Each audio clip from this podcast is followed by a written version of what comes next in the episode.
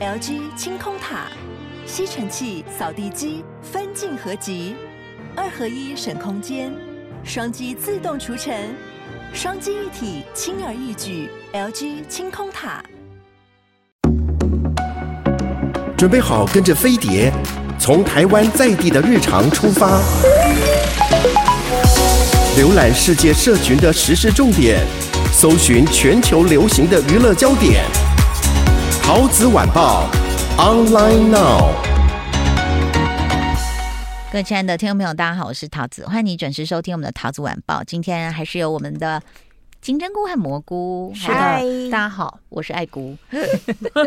要提醒大家一下，我很怕以后我们有有奖征答，大家会忘了说，哎、欸，还有一个菇是什么？桃菇吗？桃菇吗？爱菇，不是，我是爱菇。好，我们接下来要推荐什么呢？我现在很很紧张，在查它的剧名。立功，立功，就是木村拓哉的最新的剧。嗯嗯，然后已经我已经看了第一集了。就是我之前我们在介绍平台的时候，我就有说。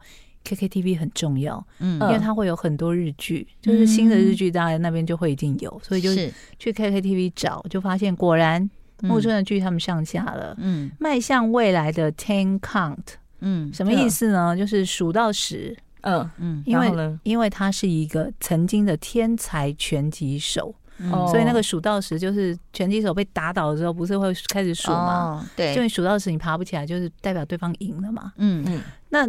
大家想说好又来了，嗯，就是好老套的剧情哦，又是一个曾经的天才，嗯，呃，拳击手，然后现在活得很落魄。他在干嘛呢？他在送披萨，嗯，就是外卖送披萨，然后就是为什么不去健身房当教练啊？对，他的另外一个拳击，就是曾经也一起，就是在高中的时候，高中哦，还不是大学哦，嗯，高中的时候一起练拳击的，嗯，他在开拳击健身房。但就是木村一个人在那边很很落魄，然后很颓废，每天人生过得没有希望这样子。这个我觉得有点有点我没办法接受，是他是高中的时候练拳击，嗯，然后练到大学二年，嗯，大二，嗯，放弃打拳击之后，就一路那个落魄到现在已经四十几岁，嗯，就他中间呢有二十八年时间没有打拳击喽，嗯，那他在干嘛？他就是一直在浪费自己的人生。你现在在讲木村拓哉吗？对，他就是是数到十吗？对，是数到十就亲亲你吗？不是，数到十让我变成沈小旭，不是啊？数到十就亲亲你，因为我在搜，就数到十就亲亲你啊！不是，不是，还有迈向未来的，迈向未来的听哦，对不起，所以他叫 我想说，所以剧名叫《迈向未来的 Ten Count》。OK，OK，对。然后呢，这个为什么后来木村会开始有振作的动力？是因为当年在高中的时候，带着他练拳击的，带他们一起练拳击的那个教练，他因为身体很差，嗯，必须迫不得已要退休，嗯，他就没有办法再带这个一手被他拉拔起来的高中拳击社团了，所以他回去当教练，他就他就。教练就找他们两个，包括那个开健身房说、嗯、来我家，嗯，然后你也知道他们就很尊重那种长辈啊什么那种嗯。阶级的观念，嗯，教练就跟他说你去当教练，嗯，就你了，嗯，然后说哈，为什么是我？为什么不是他？就说那个健身房，他说、嗯、你不要啰嗦，就你去就对，嗯，他就去，他想说反正就是去一下这样，嗯，然后一去之后不得了哦，我看到他们学校的校长我就热了，校长是内田有纪演的。嗯内田有纪，这一看就知道他们两个要谈恋爱。没有没有，他们他们呢？因为他很正，谁很正？内田有纪很美。OK，就我看到说，哦，他的配角都很强大哦。嗯，就这个曾经是他的，就是他在高中的时候的拳击社团的经理。嗯，就当年也是对拳击非常的热情投入的学妹，现在是校长。哦，高中校长。对，然后木村就说：“你这个家伙。”然后旁边人说：“怎么可以这样跟校长说话？什么之类的。”然后呢？当然，中间一定发生什么事嘛？因为校长曾经也是一个热情的对待拳击的人，那他现在就说：“你就是尊重一点，我们学校现在已经是升学知名的学校了，你那拳击社可有可无。”怎么会这样？就变成这样，然后就一生气之下就骂说：“我爸真的是怎么会把你叫过来？没有告诉我哦，原来那个、他他是那个教练的，他是教练的女儿哎哦。然后反正中间就有一段故事，可是他怎么不认识这个女的？因为通常教练女儿选手都会知道啊。他他他认识啊，以前不是他们以前认识，但他不知道他是他爸。哎，不知道他是他爸的是旁边其他学校的人。OK，然后呢，还有一个很厉害的角色叫做满岛光。嗯，满岛光是。他们的一个新的教师，然后就莫名其妙被指派说你要来当那个拳击的什么经理老师，嗯，就是你要管这个社团就对。对，然后说我什么都不懂，但他有一个人格特质，就是越不懂的事他越要弄懂。嗯，就莫春哥跟他随口讲了几个什么拳击的术语，嗯，就他会跟学生说，那你们就自己做什么什么，他就说那个是什么。嗯，那是什么？什么？就是很好奇这样。嗯，但他又会觉得说，嗯，你们全体社感觉快倒了，我只是随便来凑凑数的这样子。嗯，那我觉得这个戏呢，感觉就是要很热情，要很热血，热血，就是带起这些学生，对，包括他们热爱拳击，然后也让噔噔噔噔噔噔，就主题曲也要很热血。木村整个人人生也感觉要再次燃起热情嘛，是。我觉得很不合理的地方是一个，他已经二十八年没有练拳击了。对，他不是在送披萨吗？嗯，然后有一场戏，导演就是为了要表现说他还是很厉害，他是个拳击天才，你们不要瞧不起他。是，他去送披萨，然后那个人就那群又去混混就要求他送到屋顶。嗯，他就送上去，就说哦什么，比方说五千块，然后说嗯，我们叫的不是这个口味，嗯，我帮你收下来没关系，钱我不会付。嗯，他们就死不付。嗯。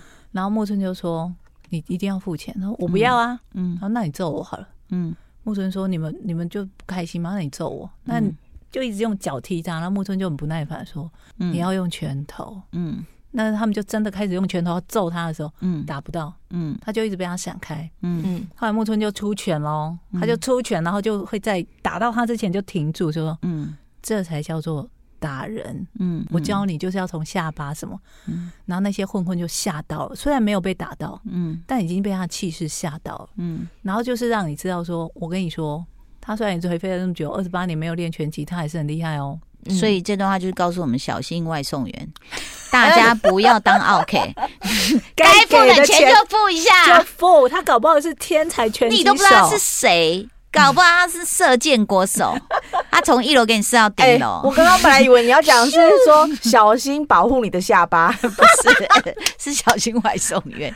大家好好做人。嗯，满脑光的角色其实很多人很爱他，他就是这几年也是日剧很常出现的一个女主角。嗯，然后之前呢，哦，有一个叫做四重奏的，就是松隆子什么那些那部日剧，他在里面也是表现的很出色。然后最近也有被上架，应该就是因为他的新戏上了。嗯。旧戏又也有被上架，嗯，就可以期待一下这个木村的新戏啦，就是热血的校园剧这样子。嗯，对。你现在就是说，因为你以前是日剧迷，后来又变韩剧迷，嗯、你现在是对于日剧每一部新的，会不会有点你知道带着那种保姆心，会觉得有点害怕？我就是要 check 一下，说你们活得还好吗？不要更小哦，有有有没有呼吸？还有没有呼吸？检查一下。就是你好像明显就是，比如像我们看篮球赛，明显有一队是比较弱弱呆了，然后你就想说怎么办？要去送死，可是又不得不去比赛。我们之前不是有说日本就是用他们自己的。有没有？节奏在继续生存着？嗯、对，蘑菇刚刚这个介绍的是木村拓哉，嗯、对，哎，我觉得也是他个人的奋斗的感觉，就是因为他毕竟是日剧之王那么多年了，哎，可是他一直都没有不红啊，你懂我意思吗？哎，就说以前太红了，对，然后你就会觉得说，哦、呃，你出来就是要横扫千军，可是慢慢可能就没有到那么的横扫千军的话，可能就会觉得说，也是他的一个。你知道有点，我又要讲到又要哭了，就是很像王建民的违禁那种。Oh. 他说他的那个球就是最后会突然一个变角度，然后最后有个违禁。然后王建民那时候我看他纪录片，我是大哭，我觉得太好哭了。Oh. Oh. 他就是受伤嘛，然后就真的去调整，然后就是投球教练重新教他，oh.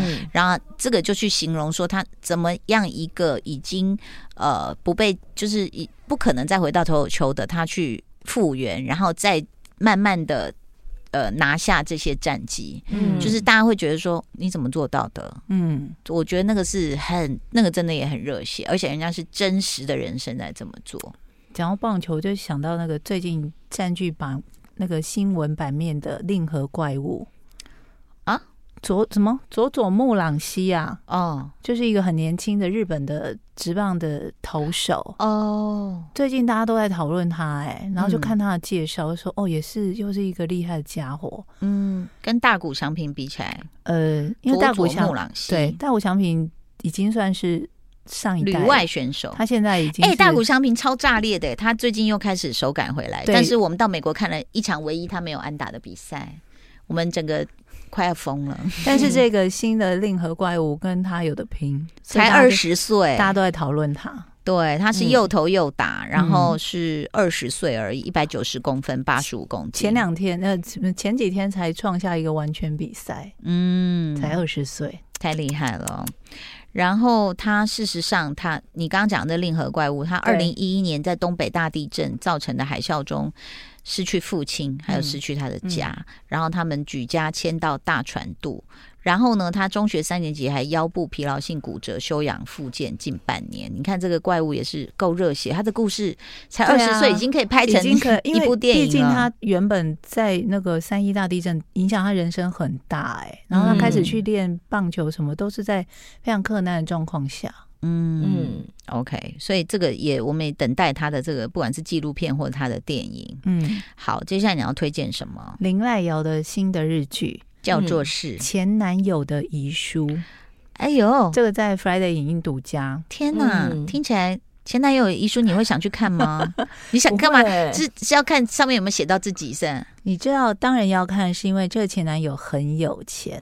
OK，他也是推理小说，对，他也是一个推理剧，还蛮有趣的。嗯、林爱瑶演的是一个视钱如命的律师。哦，所以他要去看说这前男友没有，他本来不知道，他本来就是一个就是可能大企业啊，他就会不择手段的去帮你搞定，嗯，然后后来在办完一个案子之后，回到公司，嗯，就被公司说你被投诉了。嗯，他们说你的手法太不择手段了，虾米？他们不想要继续跟你这样的人合作。嗯。嗯，然后就突然有人找上他说，你的某某前男友去世了，然后关于他的事，我可以跟你聊啊。嗯、他就想到，就开始回想起那个男生，嗯，然后在大学的时候就对他很好，然后 很喜欢写暗语，嗯，然后喜欢。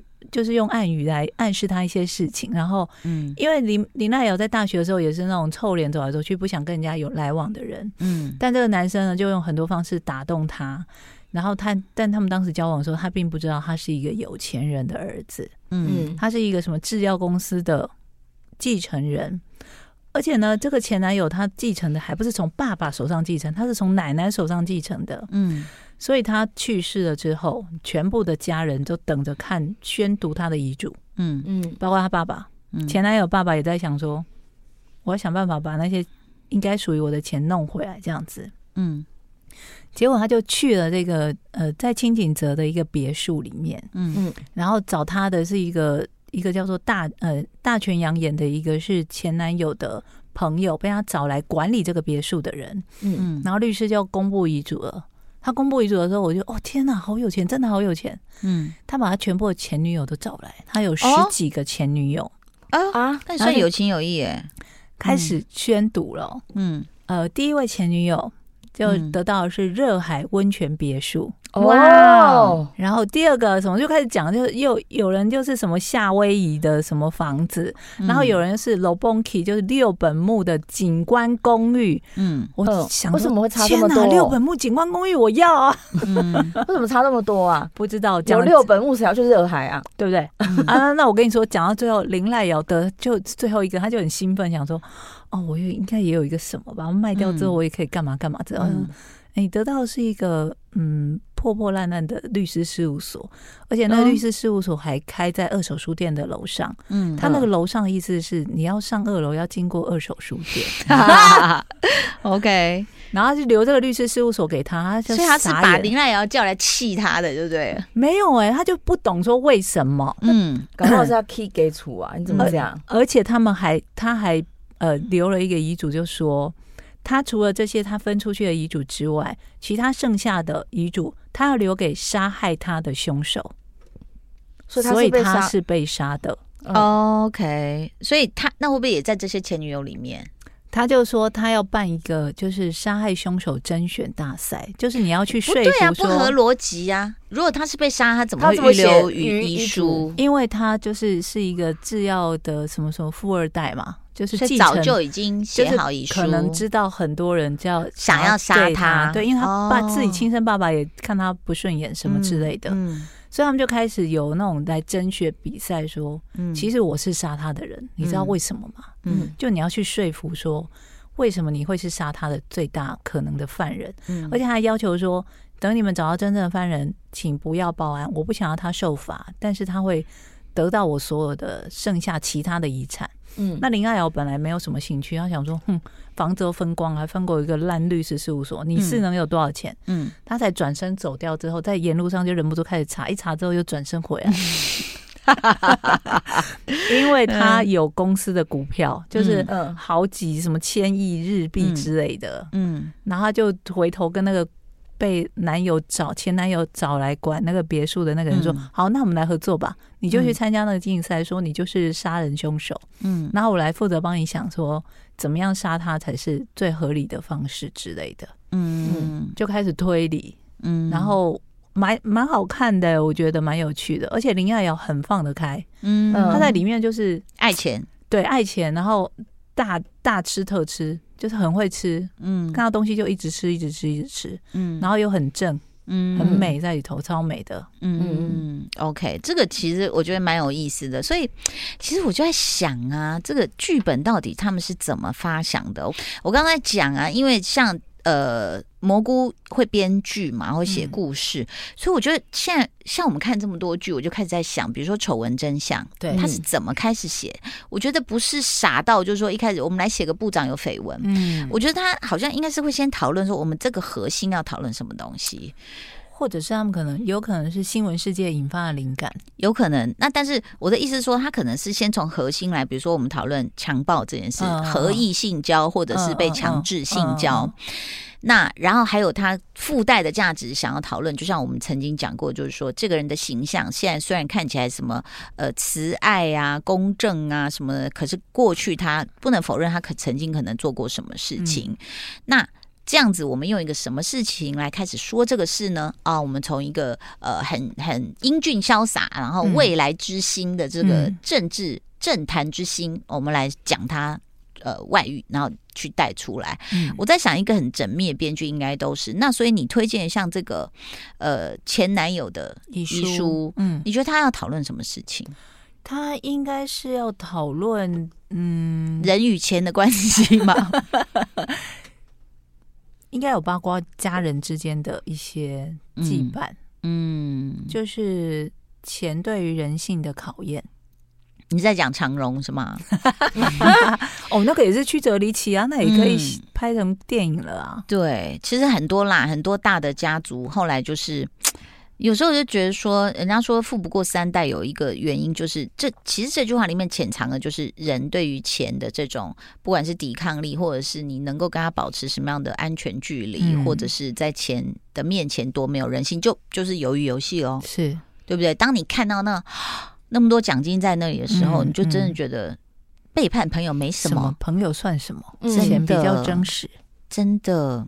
如果今天比如说有人给你一亿来背叛我们两姑，就说：“哎、你就害他，你就怎样，然后栽赃他什么什么，这样我给你一亿。”哦。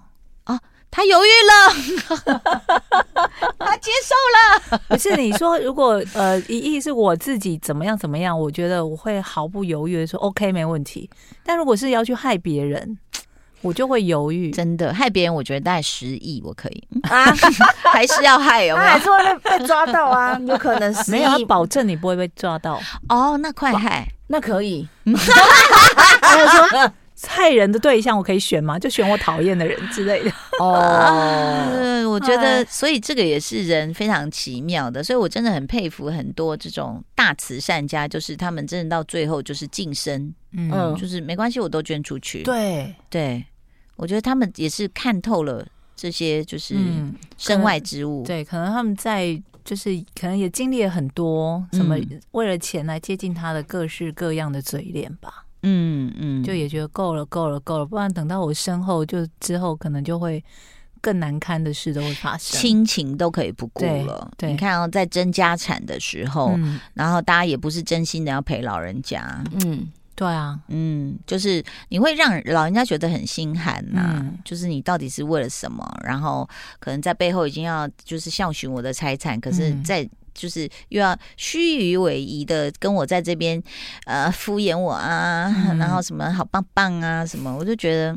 那个真的也是蛮就是刺心的啦。对、嗯，所以钱真的是魔鬼。就是，当然就是有一定金额的时候啦。就是嗯、每一个人都有贪的那个，嗯，有那一颗心。对，尤其是做生意会碰到贪的更多。嗯，就那种哦，四块五块都会跟你算哦。你就想什么？这个你也要赚，那个你也要赚。OK，你就会觉得说。哇哦，真的是大开眼界。嗯，所以钱这件事情，就很多人说啊，我们要有理财观念呐、啊，这个没有钱万万不能啊。但是当他去呃诉诸于就是摆在你面前，就是亲情、友情、爱情、道德的时候，嗯、其实那个真的是、嗯、我觉得人很奇怪的地方哎、欸，就是我觉得就是你每个人自己一定要有经济能力，这是一定要的，嗯、对。那其他可能更高额的那些争夺，就应该不关我们的事。嗯，是对啦，是不关我们的事。但我真的觉得，有时候我们不要碰到那么多魔鬼是好事。对，对不对？就大家你看吃吃喝喝团购一下，然后那个喝个手摇饮，大家就好开心哦，好不好？那在这边也非常谢谢大家收听啊，我们明天见了，拜拜，拜拜。